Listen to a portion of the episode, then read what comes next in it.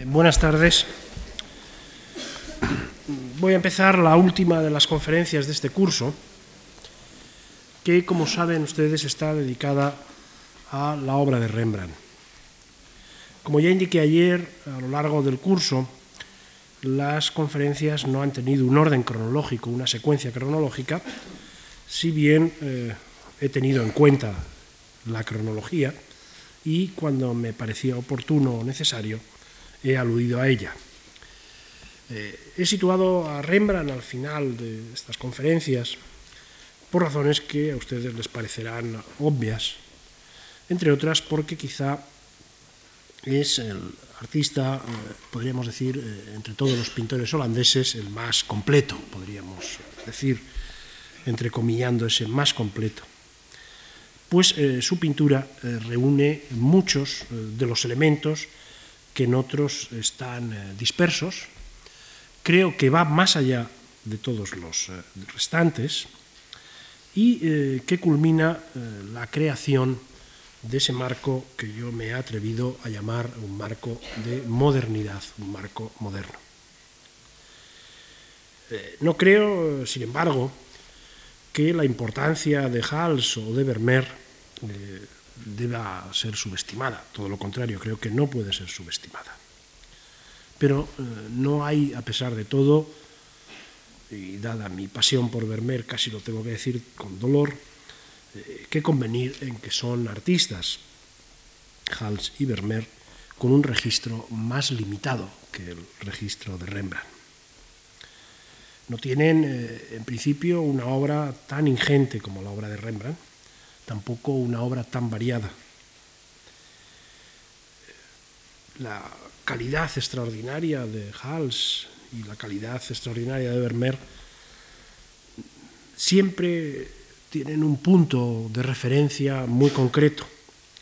El retrato en el caso de Hals, el género en el caso de Vermeer.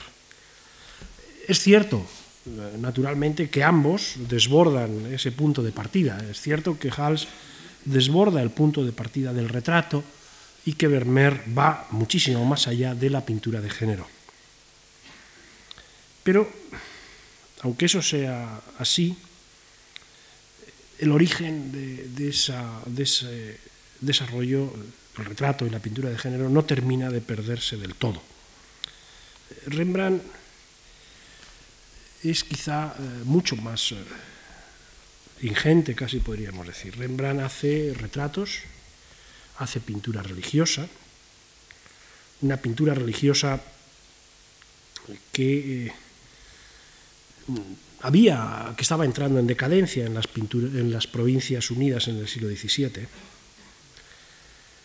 Y, mm, en mi opinión, su pintura religiosa compite, yo creo incluso que con ventaja, con la que se hace en el barroco italiano, en el barroco católico. A su vez hace también pintura de historia. Creo que la ronda de noche podría ser una pintura de historia. Basta eh, que pensemos la pintura de historia como algo más que el ámbito de las grandes hazañas. Pero mm, si no, podríamos tener presente el juramento de los bátavos, una pintura que se encuentra en Estocolmo y de la que más adelante se hablará. Y hace eh, igualmente pintura mitológica. El rapto de Ganímedes, por ejemplo, de la que hablaré más adelante, es una pintura, en mi opinión, eh, difícilmente superable. Hizo paisajes también, algunos eh, absolutamente excepcionales y aunque no mm, respetó el género, no llegó a olvidarlo, también hizo alguna pintura de género. Hizo incluso naturalezas muertas, no muchas. Y siempre, aunque hizo estas eh, pinturas, aunque tuvo esas incursiones en el género de las naturalezas muertas, la verdad es que da la sensación de que lo pintoresco que era característico de esos géneros a él eh, le resultaba bastante insoportable. Hizo, por tanto, todo tipo de pinturas. Y como si eso no fuera suficiente, hizo también un número muy abundante de dibujos y fue eh, un grabador fuera de, serie. hasta tal extremo que eh, la historia del grabado y la historia del dibujo serían diferentes sin la figura de Rembrandt. Esta diversidad, esta rica diversidad, no oculta una unidad y esa unidad no es exclusivamente estilística. Cuando, por ejemplo, pintaba historias bíblicas o pintaba historias mitológicas, cuando retrataba o cuando se autorretrataba, cuando representaba su casa, representaba su familia, no menos que cuando pintaba a sus amigos o hacía encargos, siempre pintó, y eso me parece un rasgo fundamental, siempre pintó hombres y mujeres. Pintó sus emociones, pintó sus interrogantes, pintó su responsabilidad. Y pintó todo eso tanto como pintó su cuerpo, como pintó el paso del tiempo, pintó la belleza de la piel, de las arrugas e incluso algo que puede hoy día sorprendernos, la belleza que deja que se encuentra en las marcas que la ropa deja sobre la carne.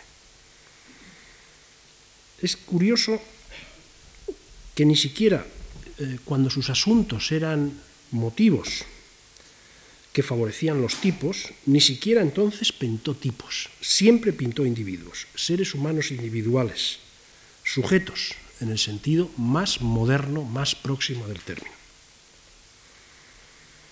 Algún autor ha equiparado a Rembrandt con Shakespeare.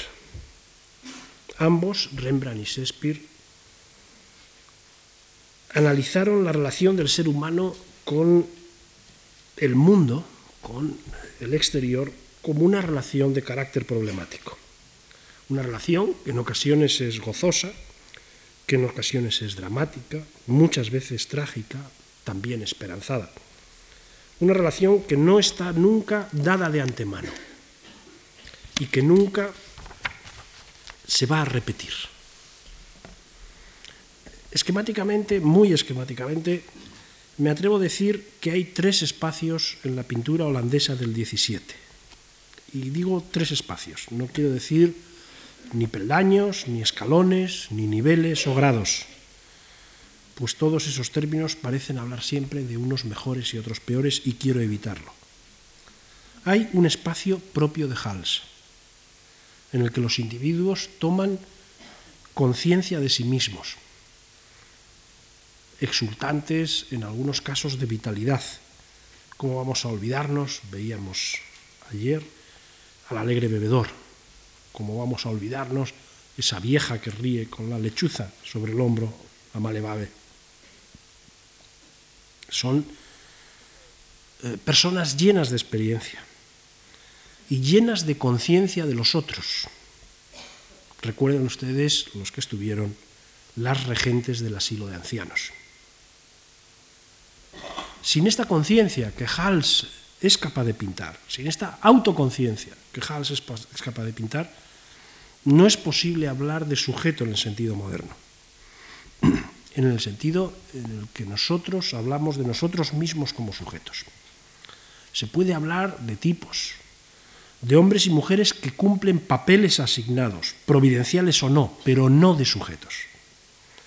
La autoconciencia es rasgo fundamental del sujeto esa eh, capacidad para desdoblarse, para verse, esa capacidad para narrarse, o si se quiere, respetando la terminología de Alpers, para describirse. Y precisamente porque ese sujeto se desdobla, se hace presente como alguien que está y que tiene importancia porque está ahí, al margen de que sea poca cosa, al margen de que sea socialmente irrelevante un alegre bebedor es irrelevante, un burgués es irrelevante, un bufón es irrelevante, al margen de que sea poco agraciado estéticamente. Malevave, aquella vieja que reía, es figura poco agraciada. Pues todo lo que podrían ser un aristócrata, un, un cortesano, un religioso, una figura mitológica, les harían ser y estar en atención a la clase a la que pertenecen, al grupo en el que se encuentran, al atributo del que participan, no en atención a sí mismos en tanto que sujetos. Y eso creo que es lo que Hals ha sabido representar incluso cuando pintaba grupos. Ha sabido representar a esos sujetos, a esos individuos, cuando pintaba soldados, cuando pintaba oficiales, cuando pintaba burgueses acomodados, cuando pintaba figuras populares, hombres y mujeres, niños, ancianos, caballeros educados, caballeretes, damas de toda condición. Hay, por tanto, un espacio Hals, hay un espacio Vermeer. Quizá, al igual que sucedía, y ya lo indiqué, no hubiera sido posible sin el anterior, sin el espacio Hals. Quizá, no lo sé. Las mujeres de Vermeer son pocos los hombres y muy poco su protagonismo, son conscientes y responsables de sus labores, conscientes de su cometido. También son conscientes de su belleza. Lo son. Yo creo que es muy consciente de su belleza la joven con turbante y perla que nos mira. Y que nos mira con intensidad, como diciendo, como mostrando esa belleza. Y es eh, consciente la que hace música y se vuelve a nosotros a mirarnos. ¿Y cómo no va a ser consciente de su belleza la que se arregla y se pone un, un collar de perlas? Y son eh, conscientes de esa relación con el mundo, con el mundo exterior, que las cartas, el galanteo, el trabajo, la responsabilidad establecen. En las pinturas de Vermeer se ha extendido he señalado en algún momento, una atmósfera de silencio, incluso en las escenas musicales. Una atmósfera de silencio que concentra toda la atención en el estar de las mujeres, en el paso del tiempo de la existencia cotidiana. Una nota de la que no pueden desprenderse y que es una nota característica del sujeto moderno. La inmediata y jubilosa extroversión del Hals más reconocido, ese que se ríe de forma estruendosa, ese que se ríe de forma ruidosa en el, en el bebedor alegre o en el bufón, que se expresa esa alegría que se expresa en el caballerete, que luce su ropa y que luce su clase, no menos que en el otro sonriente,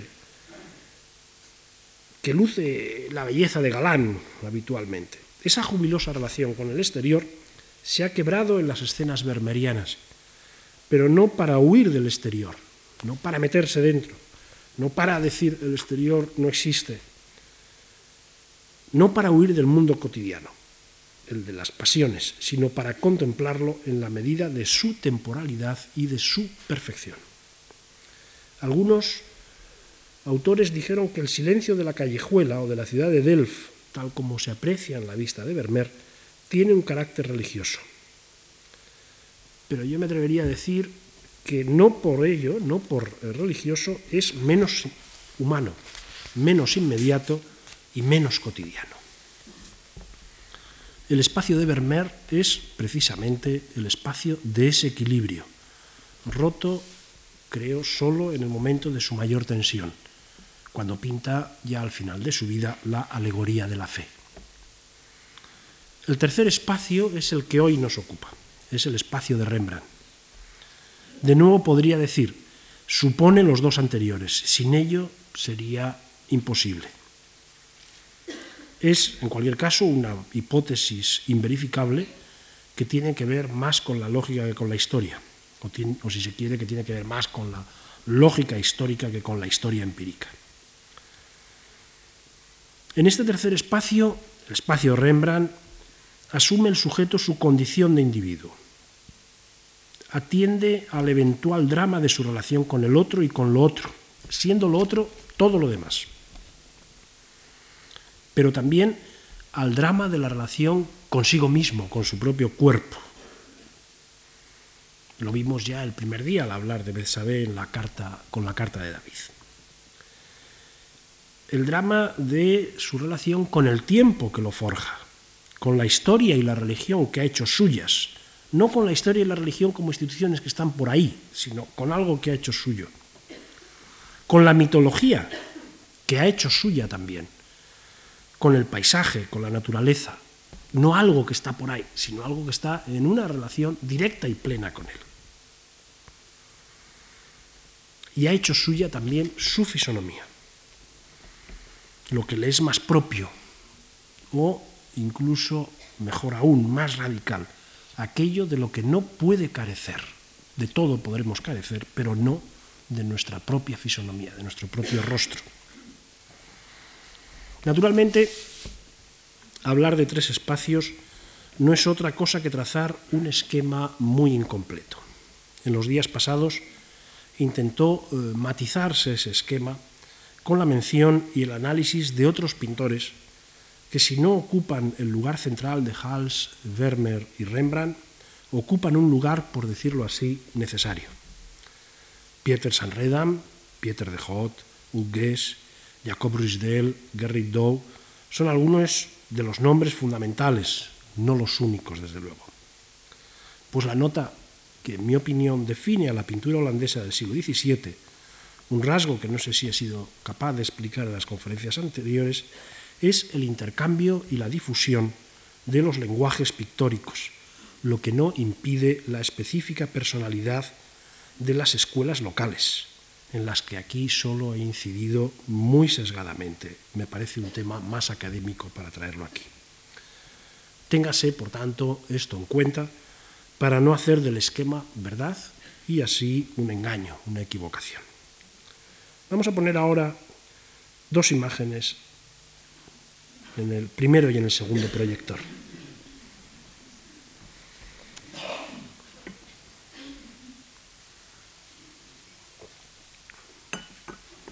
Entre estos dos rostros han pasado 32 años. El joven Rembrandt en 1929 a la izquierda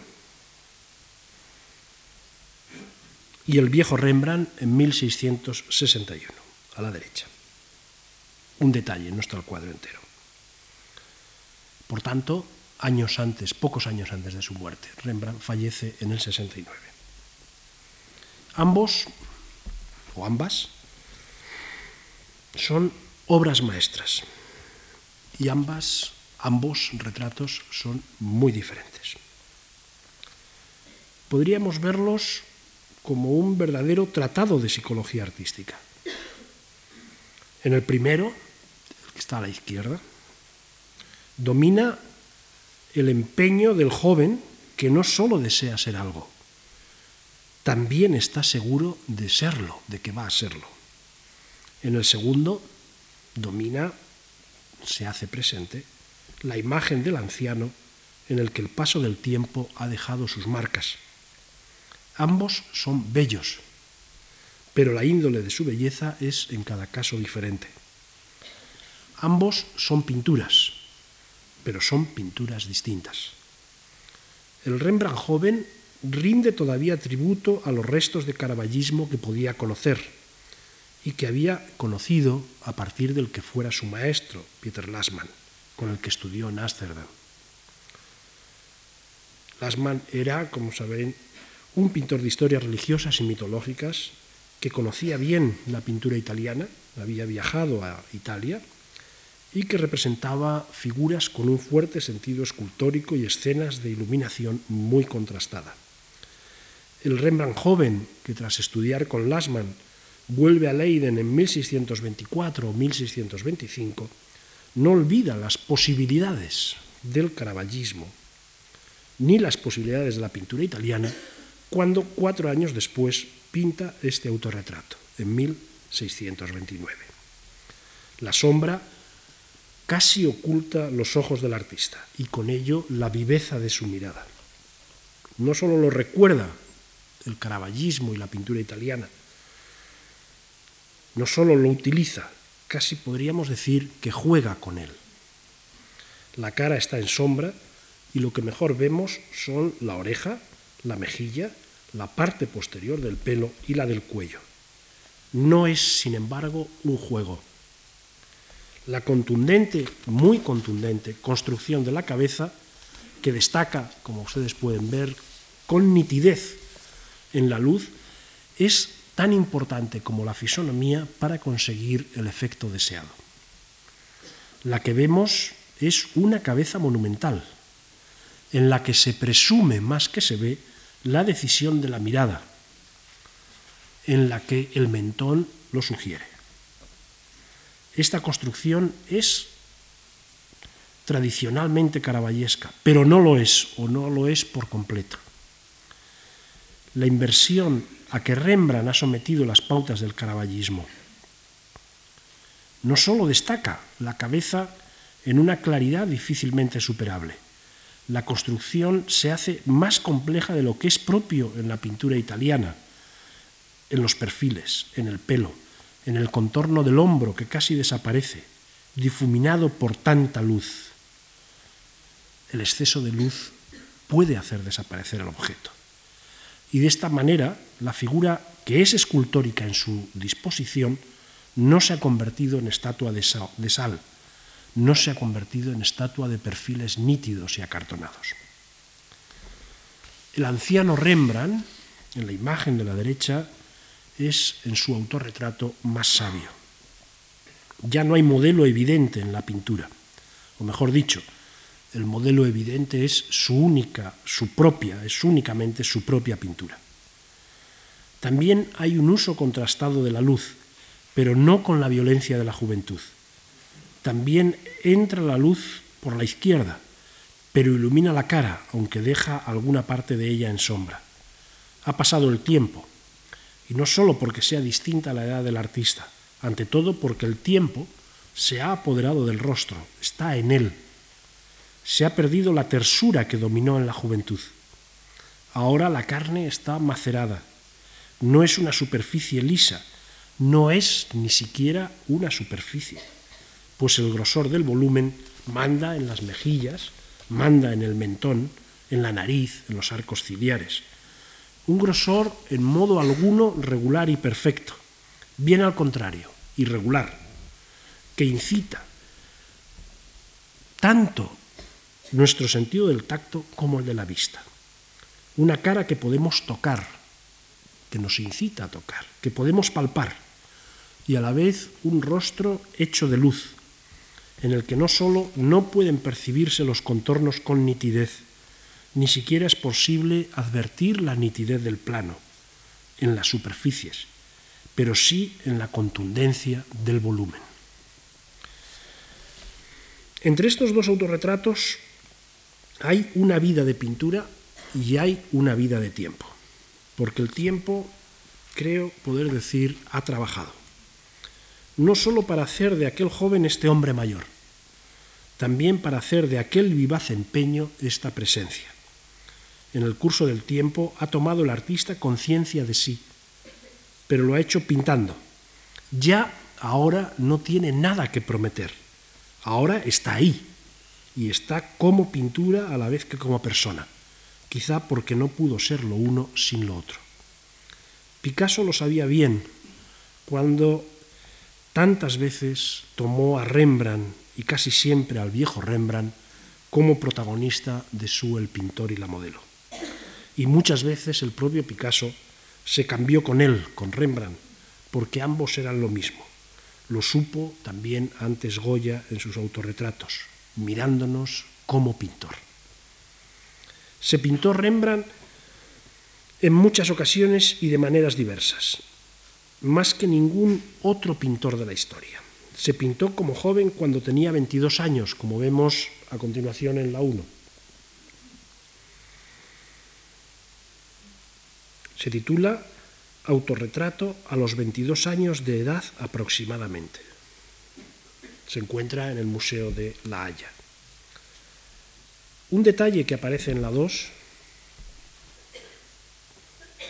nos indica que este es casi un autorretrato romántico.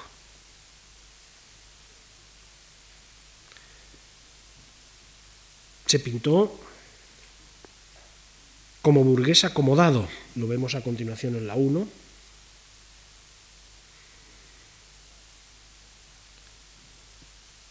en el año 34. Y a continuación se volvió a pintar también como burgués en el año 40.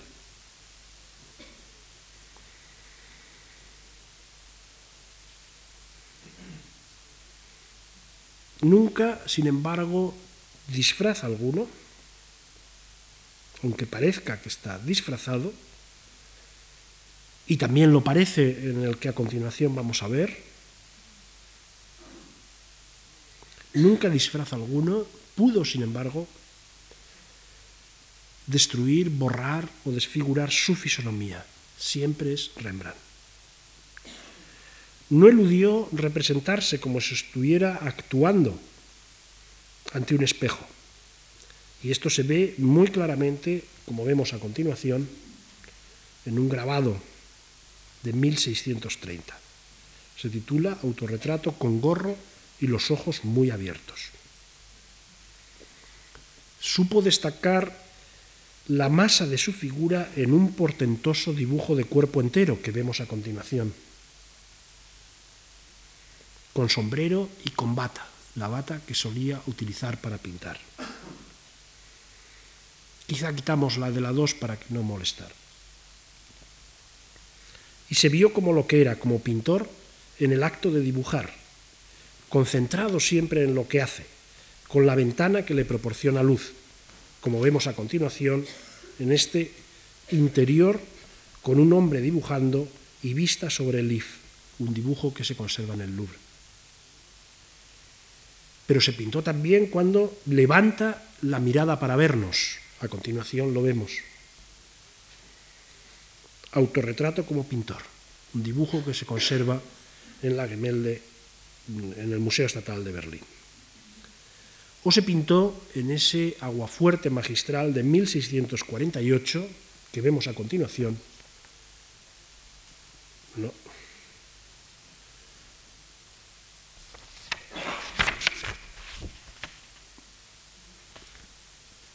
Está mal eso.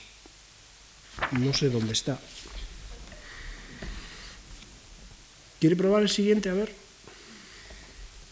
No. Estará en la 2. en la otra, ese es. Quite usted la... Bueno, no, déjela.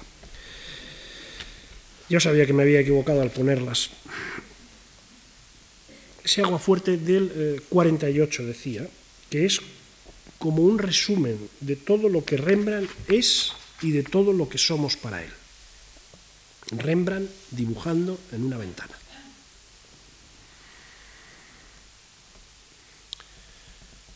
Lo que somos para él es lo que fueron para él eh, tantas personas a las que retrató. Ya en la conferencia anterior se habló de los retratos en Rembrandt. Ahora, aunque sea muy brevemente, es necesario volver sobre ellos. Pintó algunas figuras anónimas y otras conocidas.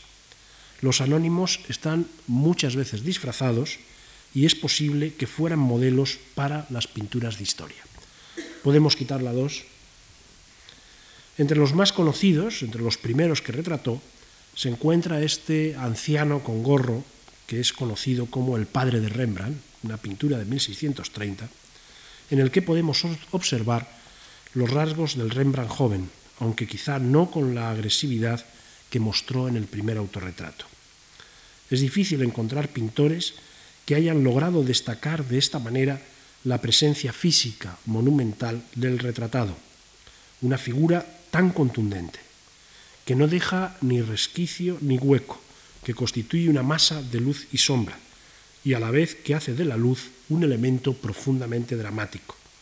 Pues poco después pintó a continuación otro personaje anónimo, retrato de un oriental, otra vez una figura disfrazada y teatral y sin embargo honradamente, hondamente verdadera.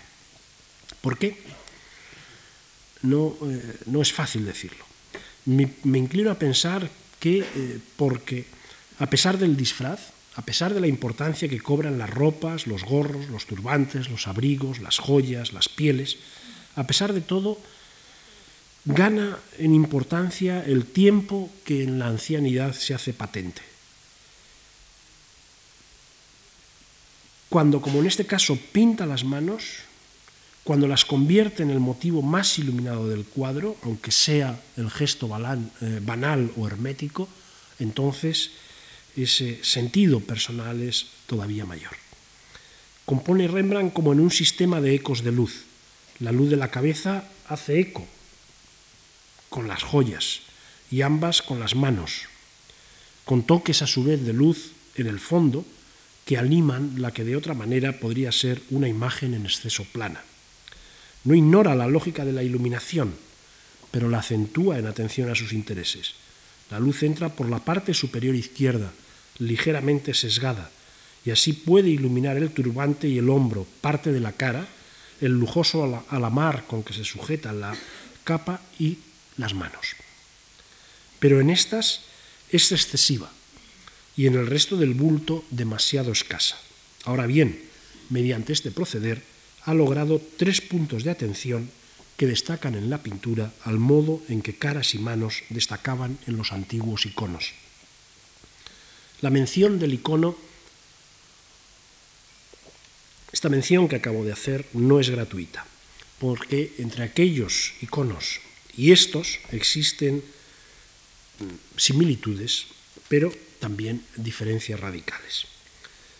Mientras que aquellos, los iconos antiguos, eran iconos de la intemporalidad, estos son iconos del tiempo, no sólo porque aquellas imágenes estuvieran con sus fisonomías fuera del tiempo, también porque no necesitaron para nada de la luz, ese factor de temporalidad por excelencia, que aquí es, sin embargo, el verdadero protagonista.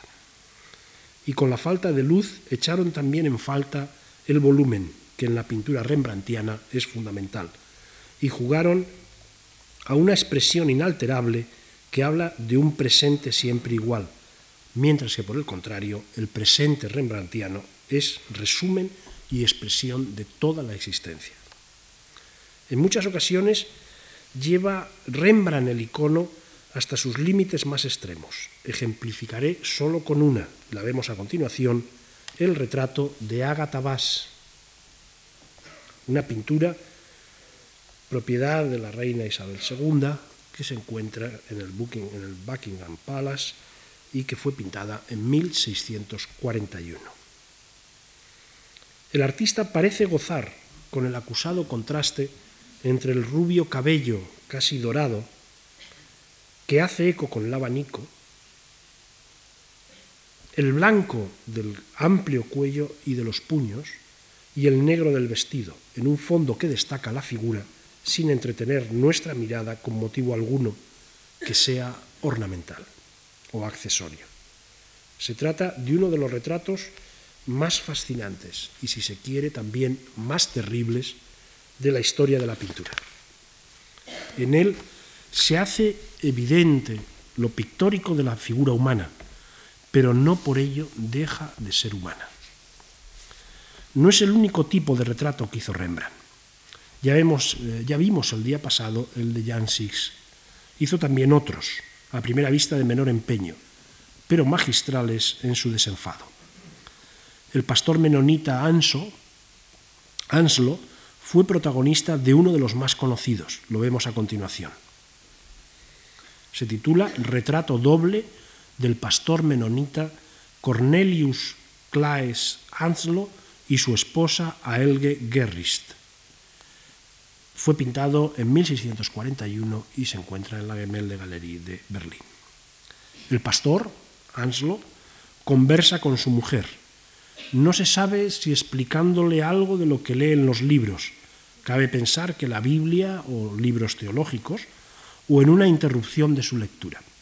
Algunos autores han señalado que la, la, relación entre Rembrandt y la comunidad menonita es fundamental para comprender su pintura e incluso han aventurado la eventual pertenencia del artista a la comunidad menonita. El credo de esta comunidad, fundado por Meno Simons, defiende el contenido original y literal de la Biblia y no acepta otros sacramentos que los establecidos por Cristo o sus apóstoles. Se inclina por los humildes y los pobres de espíritu y defiende una igualdad espiritual que no establece diferencias a la hora de predicar entre el culto y el hombre corriente. En la pintura, las figuras de Aslo y su esposa están representadas con notable cotidianidad, lo que no impide la concentración, la intensa concentración de ambos. Esta nota hace del doble retrato una imagen ejemplar. Pero disponemos además de dos dibujos y un grabado con la figura de Anslo que deseo que ustedes vean. En el primer dibujo, en la 2, el pastor está representado de cuerpo entero en un sillón. Es un dibujo cuidadoso que parece en estrecha relación con la pintura, pues la actitud de Anslo es en ambas obras la misma. También aquí hay una mesa y un libro, y el gesto de la mano indica la conversación con alguien que si no está en el dibujo sí está ya en la pintura, su esposa. En el dibujo, sin embargo, Anslo está en primer plano, la mesa a un lado, mientras que en la pintura se encuentra en un plano posterior, lo que obliga a cambiar su postura. Ya no es completamente frontal, se inclina hacia adelante y hacia un lado y adelanta la mano.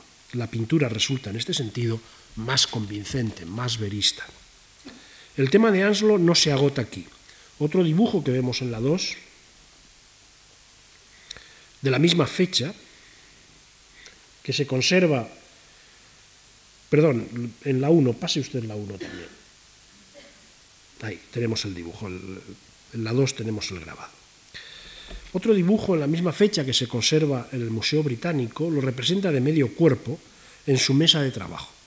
Posiblemente preparase su sermón, pues tiene recado de escribir y diversos libros. En cualquier caso, está concentrado en lo que hace y por completo ajeno a quien pudiera interrumpirle. Esta actitud cambia en el aguafuerte que sigue al dibujo y que vemos en el otro extremo, retrato del pastor menonita Anslo.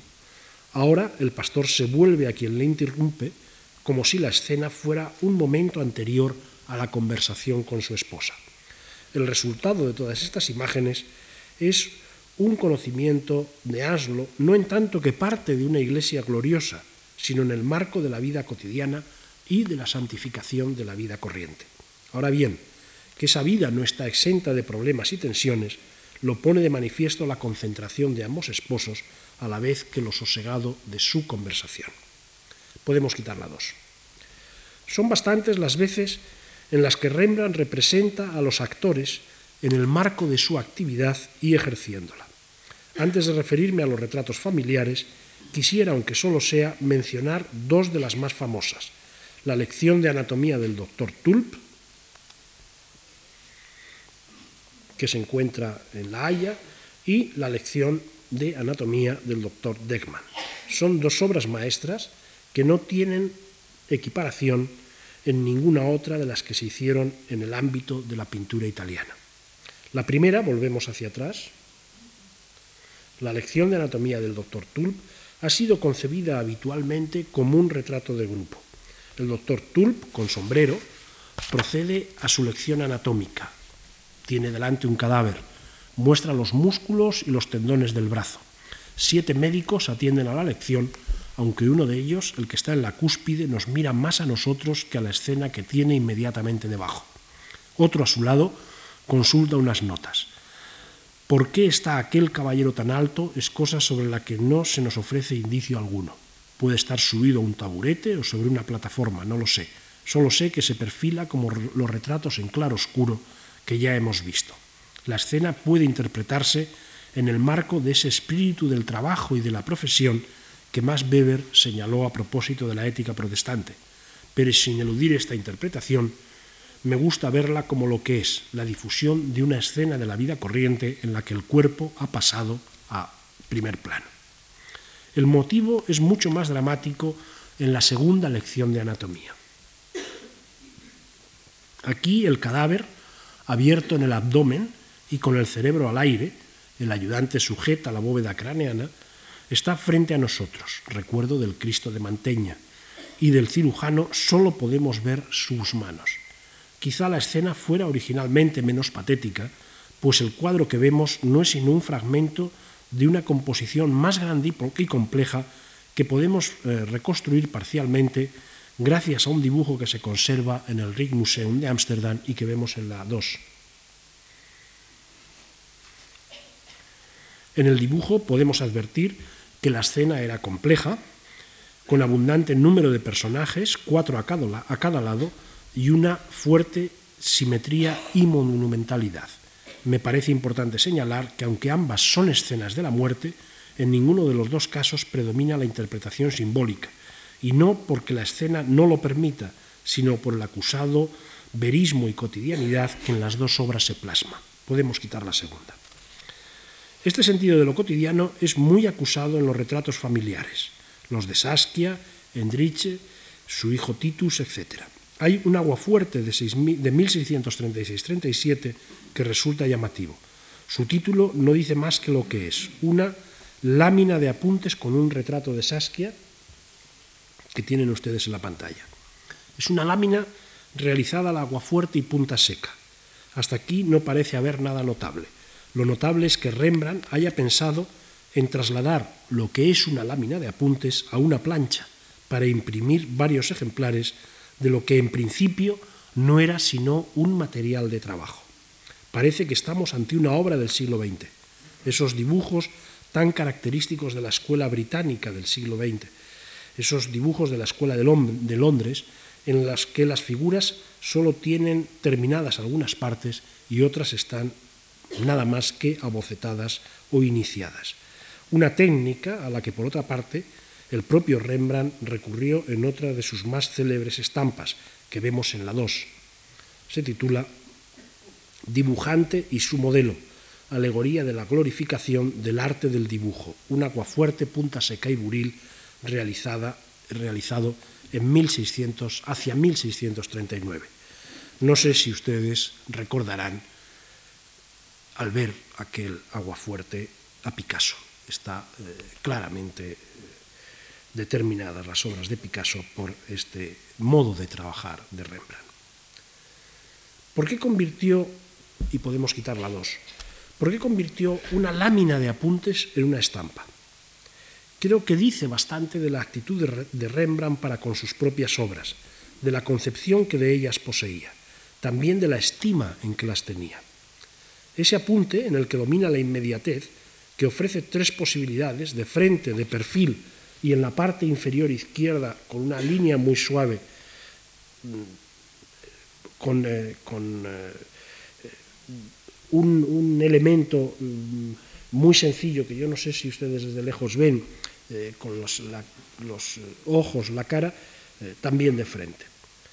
Y descubre además en la parte de la derecha la naturaleza del tramado, de las líneas que sombrean, de las líneas que perfilan. Es por tanto un apunte, es algo así como un resumen de su trabajo técnico, que puede ir a los discípulos de taller, que puede servir a los discípulos de taller, y que tiene, sin embargo, en su abocetamiento la condición de obra útil, pero a la vez de obra de arte.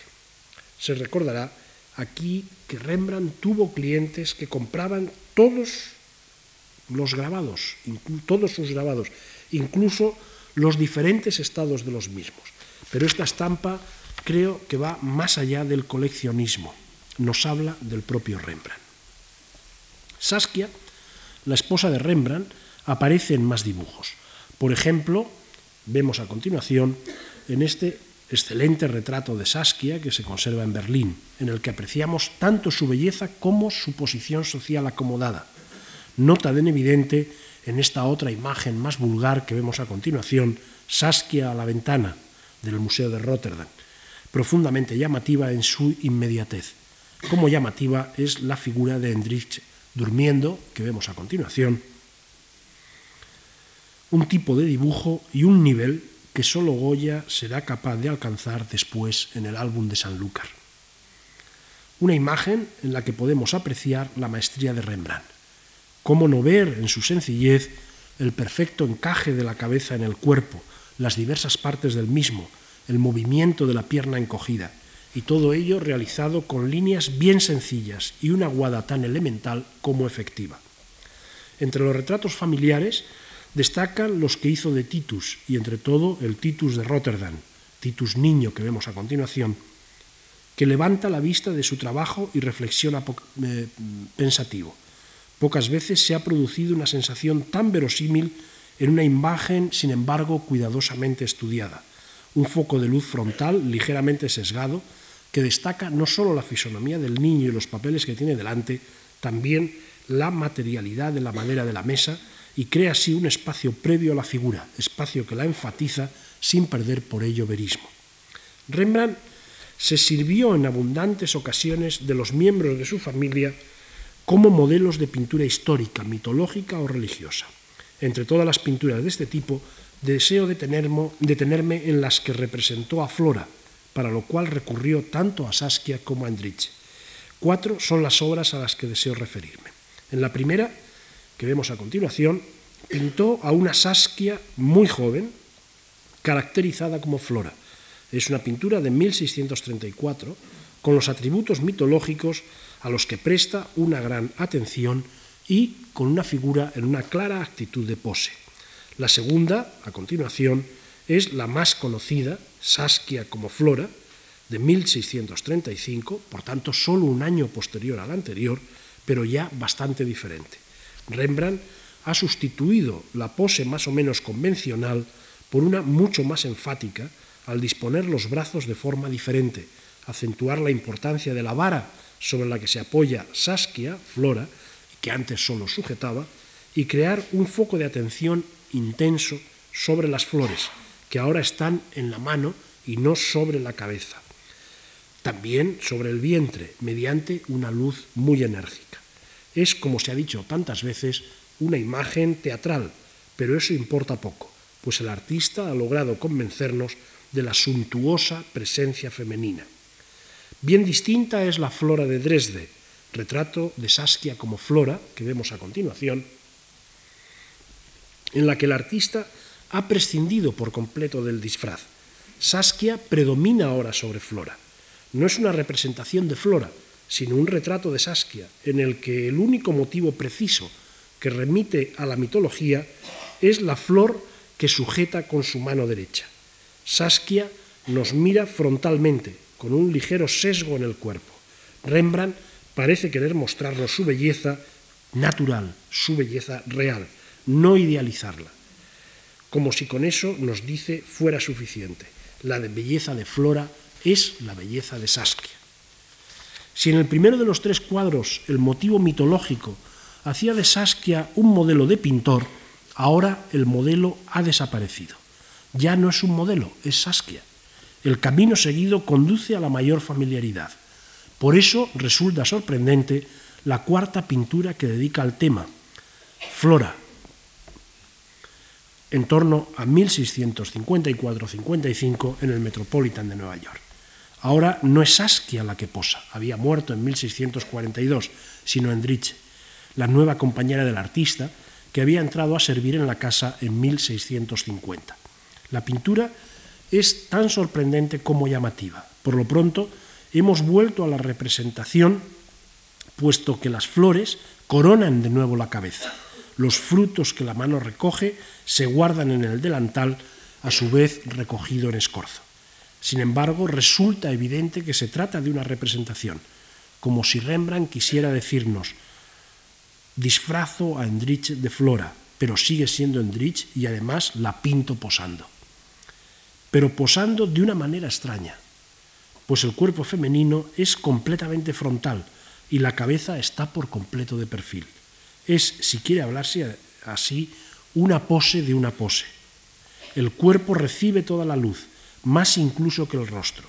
Se convierte todo él en luz, en una de las más fascinantes representaciones de telas que podemos encontrar en la historia de la pintura, como si fuera la luz y no, las, y no los frutos, o la luz por encima de los frutos, la cosecha de flora.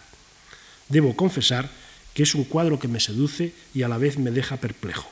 La pose de flora nada tiene ya que ver con las poses tradicionales. La extensión de la luz es muy grande y la luz más intensa que en otras obras, incluso que en otras obras del propio Rembrandt. Y la disposición de la figura, disfrazada como flora, de lo que nos habla es de la realidad cotidiana, de una mujer que no es flora. No creo que Rembrandt se encontrara a disgusto con los temas históricos, bíblicos y mitológicos. Pintó demasiados para que sucediera esto, pero sí creo que los abordó con planteamientos que poco tienen que ver con los habituales y destacó aspectos que habitualmente se ignoran. Ya se habló en su momento de Betsabé con la carta de David, un tema bíblico. Ahora quisiera referirme solo a tres obras. La primera es una obra histórica. Se titula La conjura de los bátavos o el juramento de los bátavos, la vemos a continuación.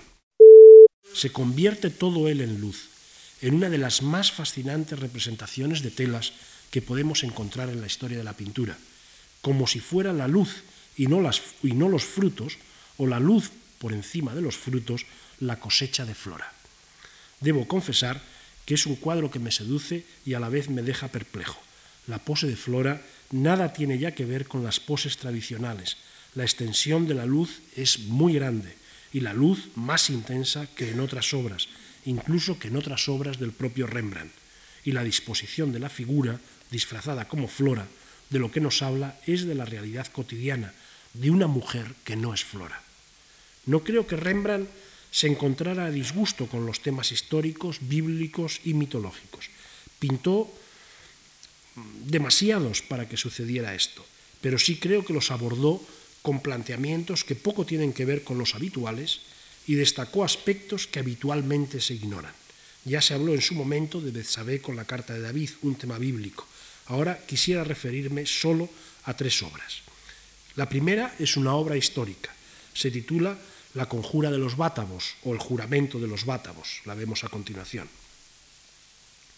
El origen de la obra se encuentra en la decoración del nuevo ayuntamiento de Ámsterdam, el actual Palacio Real, para la que se estimaron como más pertinentes temas de la Biblia y de la historia antigua con motivos heroicos. Entre estos, el comienzo de la historia de Holanda, con el levantamiento de los bátavos contra los opresores romanos bajo el caudillaje de Claudius Civilis.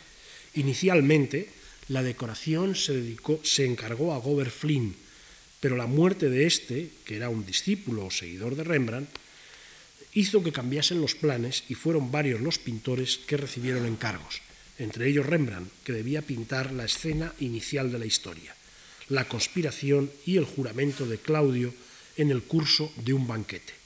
La pintura de Rembrandt estaba instalada en 1662. Por razones desconocidas se descolgó para hacer algunos cambios y ya no se volvió a colgar. En su lugar se puso otra obra de Owens que carece de interés para nosotros. De la pintura de Rembrandt solo se conserva el fragmento que ustedes pueden ver, si bien disponemos de un dibujo que aparece en la 2 que nos permite ver cuál era la composición original. Tal como ustedes pueden apreciar, en el dibujo el artista había situado la escena principal, la que se conserva, en el centro de una composición monumental, destacando el motivo mediante la iluminación. El tema procede de la historia de Tácito, 4.13, que cuenta cómo un eh, guerrero de sangre real, tuerto, se reúne en un banquete nocturno con sus compatriotas para juramentarse contra los romanos. El motivo del juramento, y en especial del juramento antiguo, ligada al origen, el juramento al origen de una nación y a la lucha heroica, tendrá bastante éxito en la pintura posterior.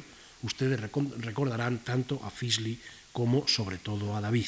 Ahora bien, Rembrandt ha pintado el motivo de una forma singular, puesto que el juramento se realizó durante un banquete nocturno en un bosque sagrado y puesto que es un acto heroico que pertenece a la gran historia, el artista tenía que destacar el motivo en medio de la oscuridad y hacerlo de tal modo que fuera evidente su carácter trascendental. Rembrandt centra la acción en la figura de Civilis, a la que concede unas dimensiones superiores y una posición destacada, y además recurre a la luz que, extendiéndose a lo largo y ancho de la mesa, permite alcanzar un efecto singular una iluminación de abajo arriba que deja el fondo en la oscuridad y que desde el punto de vista de la verosimilitud anecdótica puede interpretarse como luz de faroles o mejor de candelas. El resultado es una composición bastante teatral, pero también bastante alejada de las convenciones del género. Podemos eh, apagar la segunda. Las pinturas de tema bíblico no están menos alejadas de este género. Me limitaré a una muy alejada de la época del juramento. La vemos a continuación, se titula El festín de Baltasar, pintada posiblemente en torno a 1635. También se trata de un banquete. Hace referencia a la historia de un rey y describe un momento excepcional. La historia se cuenta en Daniel 5 y representa el momento en que, habiendo ofrecido Baltasar, rey de Babilonia, un festín para sus nobles esposas y concubinas, servido con vajilla de oro y plata que Nabucodonosor, su padre, había traído como botín del templo de Jerusalén, en ese momento una mano misteriosa escribe en el muro, Mene Mene Tekel Ufarsin, tu reino está contado, ha sido pesado y hallado escaso. Aquella noche murió Baltasar. Rembrandt ha pintado la sorpresa y el desconcierto que produce la aparición. Baltasar se vuelve y la mira. El detalle que vemos en la 2 permite apreciar eh, esa actitud. Con el codo, Baltasar derriba una jarra, mientras que diversas figuras, hombres y mujeres, muestran también su asombro. En el ángulo inferior derecho, otra mujer que vemos con compleja perspectiva vierte el contenido de otra jarra. Esta mujer ha llamado profundamente la atención siempre, no sólo por la importancia cromática del rojo de su vestido, también por la concepción fuertemente caraballesca de su figura. La pintura no se estima entre las mejores de Rembrandt, pero sí es expresiva de sus propósitos y de la herencia estilística, tanto como de su transformación y como de la transformación de, esa herencia. Que Rembrandt conocía ya el caraballismo se documenta no solo en la figura femenina señalada, también en la función que cumple la luz, que iba más allá del caraballismo, que se sirvió de él pero no se plegó a él, resulta claro en la iluminación de las diferentes partes, por ejemplo, la capa y el collar de Baltasar, la vajilla de oro. Con ser esto importante no es lo que eh, deseo aquí remarcar. Más me preocupa llamar la atención sobre lo que en la pintura es más evidente, la sorpresa que la aparición suscita, la interrupción en el curso de una historia, de un fenómeno que suspende la historia y le hace dar un giro, pero sobre todo que implica la conciencia de algo distinto, de algo que se sustrae a la norma, a lo esperado, y que por tanto hace pensar a los protagonistas. El rostro de Baltasar es el principal protagonista, es a este respecto fundamental. El artista ha destacado el perfil y lo desorbitado del ojo que vemos. Baltasar no es una figura estereotipada, es un ser humano corriente que descubre su destino. Da lo mismo que vaya ricamente ataviado, que su vajilla sea de oro y de plata, su fisonomía introduce un vuelco en todo eso. La interpretación habitual, el castigo por el banquete impío que profana objetos sagrados, no es equivocada, pero sí es quizá demasiado retórica, pues lo que en tal castigo se descubre es la conciencia singular, humana del mismo. Podemos apagar la dos. No rasgo exclusivo de la pintura bíblica, lo encontramos igualmente en la mitológica. Entre todas las que hizo Rembrandt hay una bien sorprendente, el rapto de Ganímedes que vemos a continuación. La historia es bien conocida, sus fuentes, la Iliada, la Eneida y la Metamorfosis. Ganímedes, hijo del rey Tros de Troya y de su mujer Caliroe, se convirtió en un joven tan hermoso que los dioses deseaban que fuera copero de Júpiter, y el propio Júpiter lo deseaba como compañero de cama. Convertido Júpiter en águila, lo rapta, haciéndolo inmortal, convirtiéndolo en la constelación de Acuario. Rembrandt ha representado al águila que rapta a un niño, no a un joven, y no a un joven efebo. El niño llora, se retuerce y, como vemos en la 2, se orina de miedo. Las interpretaciones del mito de Ganímedes son muchas. Los neoplatónicos aceptaron habitualmente aquella que sublimaba el deseo de Júpiter, no tanto en el aspecto físico cuanto en el espiritual. La belleza del alma humana es lo que habría atraído a Júpiter. Ganímedes significaría la pureza del alma humana que desea a Dios, Júpiter, tanto como Dios la desea a ella. Además, Ganímedes, como acuario, sería portador de la lluvia y con ella de la fertilidad. Sin embargo, lo que vemos en el cuadro de Rembrandt se ajusta mal a esa interpretación, y no tanto porque la excluya taxativamente, cuanto porque destaca otros aspectos. Rembrandt no se ha ocupado de la eventual belleza del alma humana, ni siquiera se le ha ocurrido pintar la belleza del joven Ganímedes. Ha pintado a un niño que llora, asustado, se retuerce y se orina. El águila es brutal, y su deseo es grande, tal como se percibe en el ojo y en el pico. Y la escena más recuerda a un cuento popular para asustar niños que a un relato mitológico. Uno, El cuento no excluye al otro, el relato mitológico, pero el cuento popular introduce un principio verista que en el relato mitológico no existe. La mitología nos habla de una historia fuera del tiempo.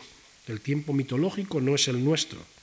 Es un tiempo fundacional, un tiempo que explica lo que luego ha sucedido, un tiempo que no cambia, valga decir, un tiempo intemporal. El cuento popular, por el contrario, si bien tiene algo de mitológico, introduce un tiempo humano. Lo que cuenta ha sucedido y puede volver a suceder. Y para que se acepte que puede volver a pasar, es preciso introducir verosimilitud.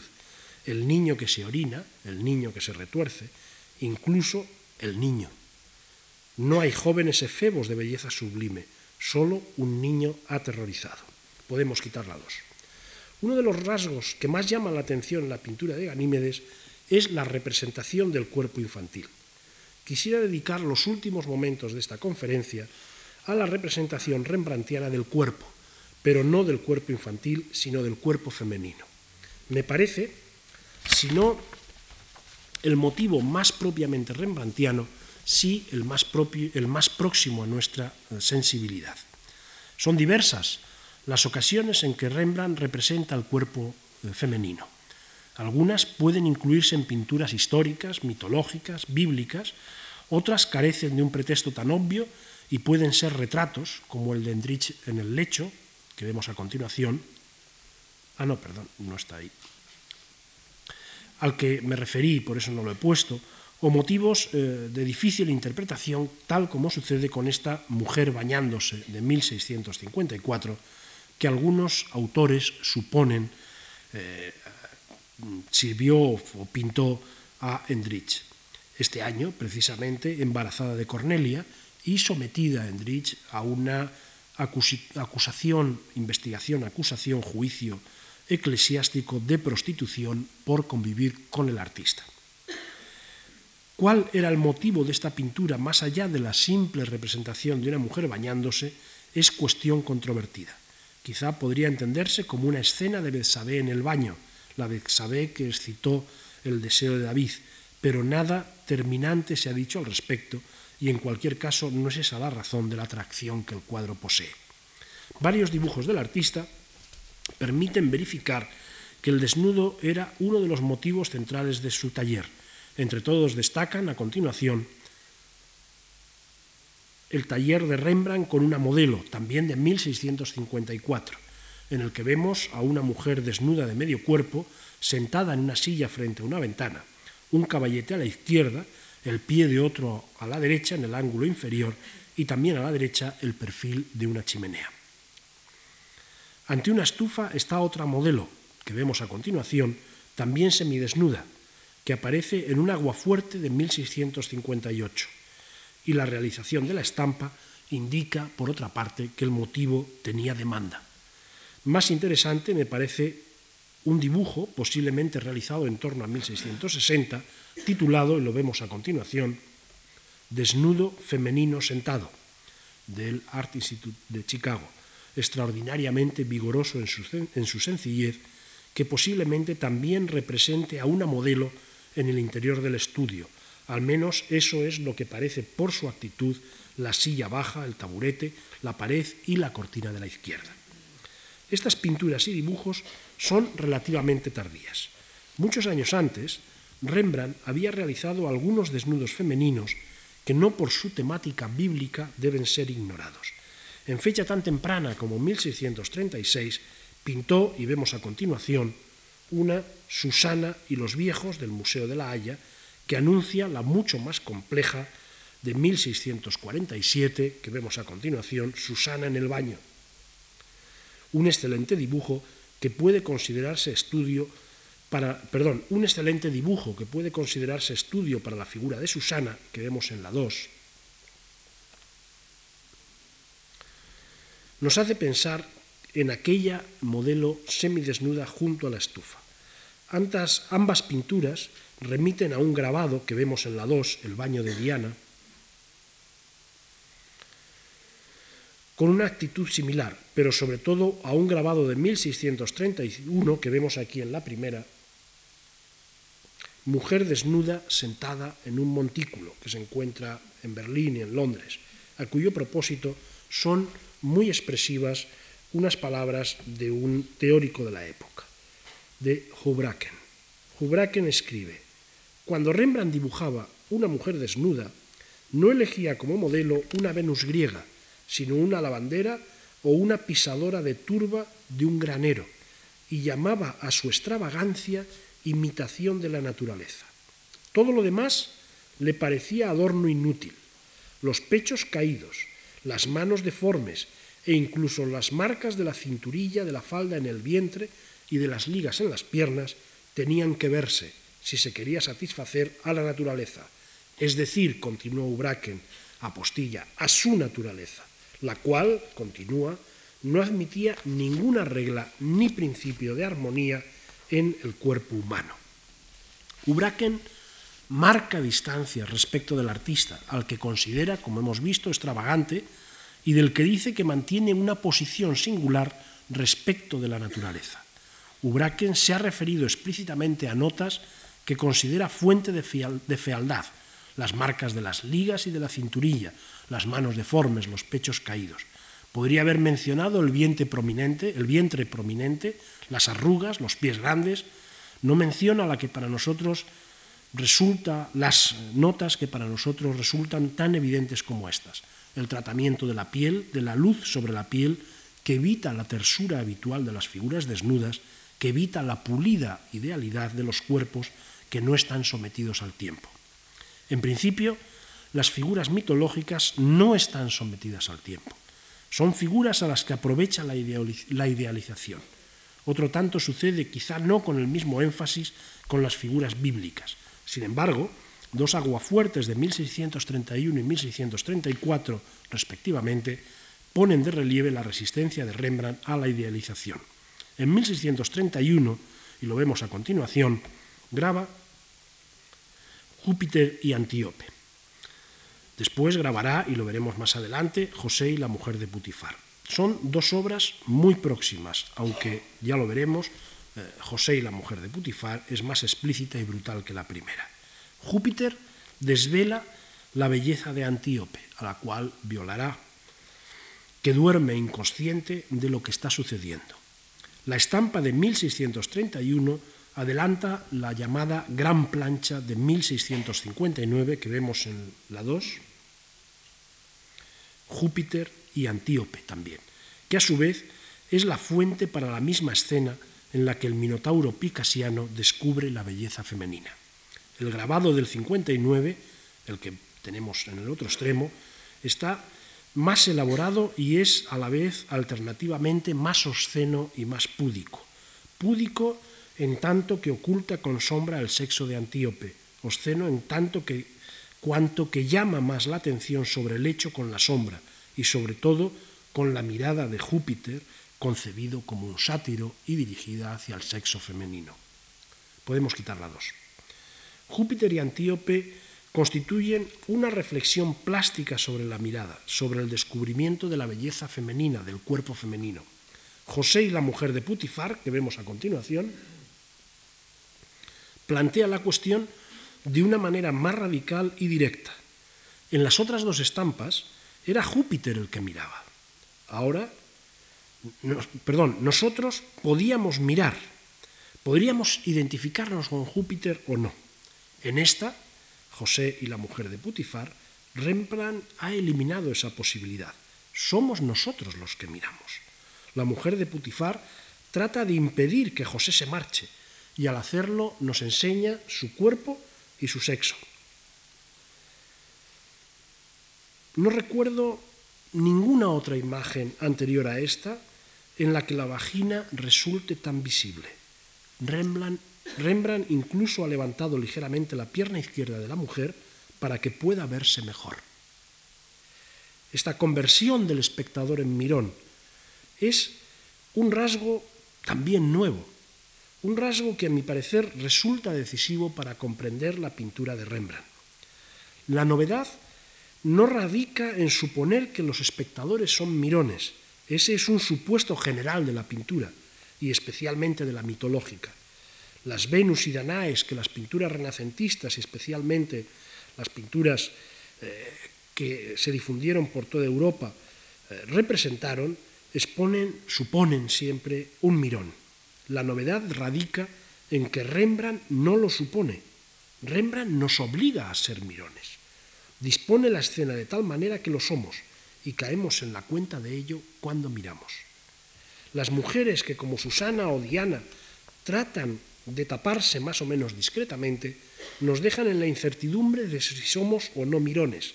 La mujer de Putifar no nos deja en esa ambigüedad, nos sitúa en la posición de mirar. Es cierto que la escena puede tener un sentido moralizante. La mujer de Putifar es la tentación a la que José debe resistir, y en este sentido prolonga las escenas medievales de tentaciones en las que la sexualidad nunca alcanzó tanta importancia. Pero la resolución plástica tiene poco que ver con aquellas escenas.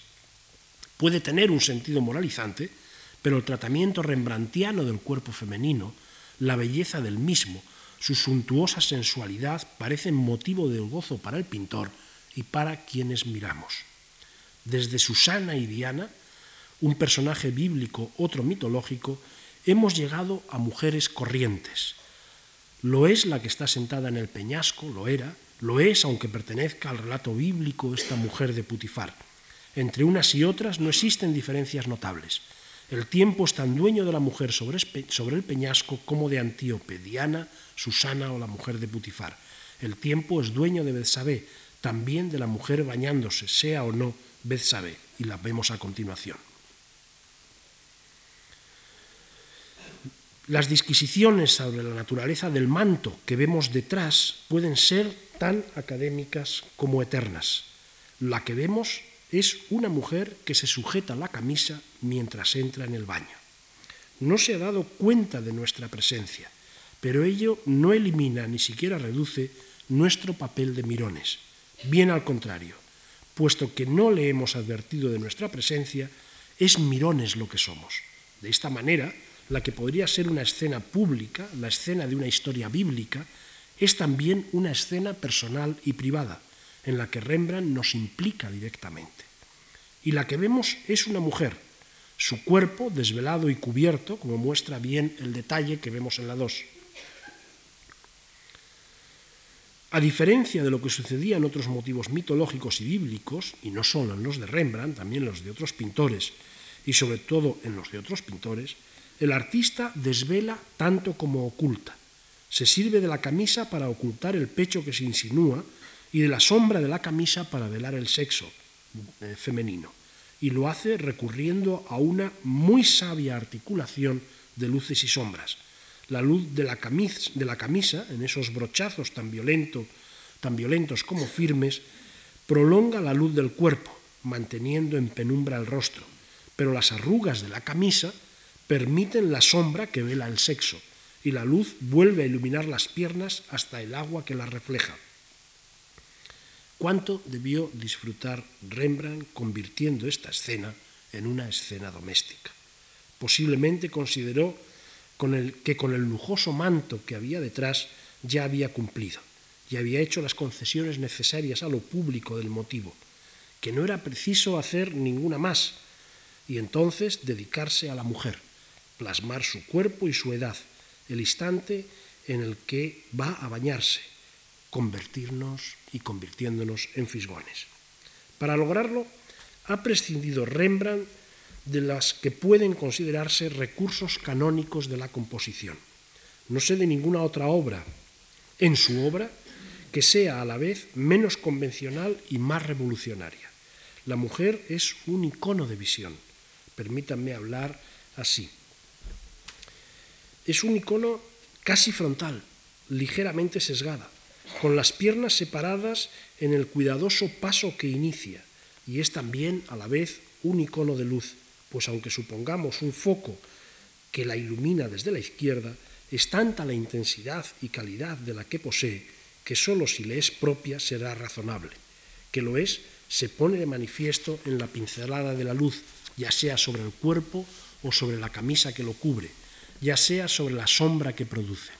De esta manera se perfila un instante del tiempo que transcurre y un instante de la acción, ese preciso en el que entra en el agua, pero también un instante de nuestra mirada, que quizás sea otra en el momento siguiente como lo era en el momento anterior. Un instante de nuestra mirada en el que, sin oropel retórico o histórico de ningún tipo, podemos identificarnos con la fascinación de David, una fascinación que es ya la de la visualidad que la pintura de Rembrandt hace posible. Muchas gracias, nada más.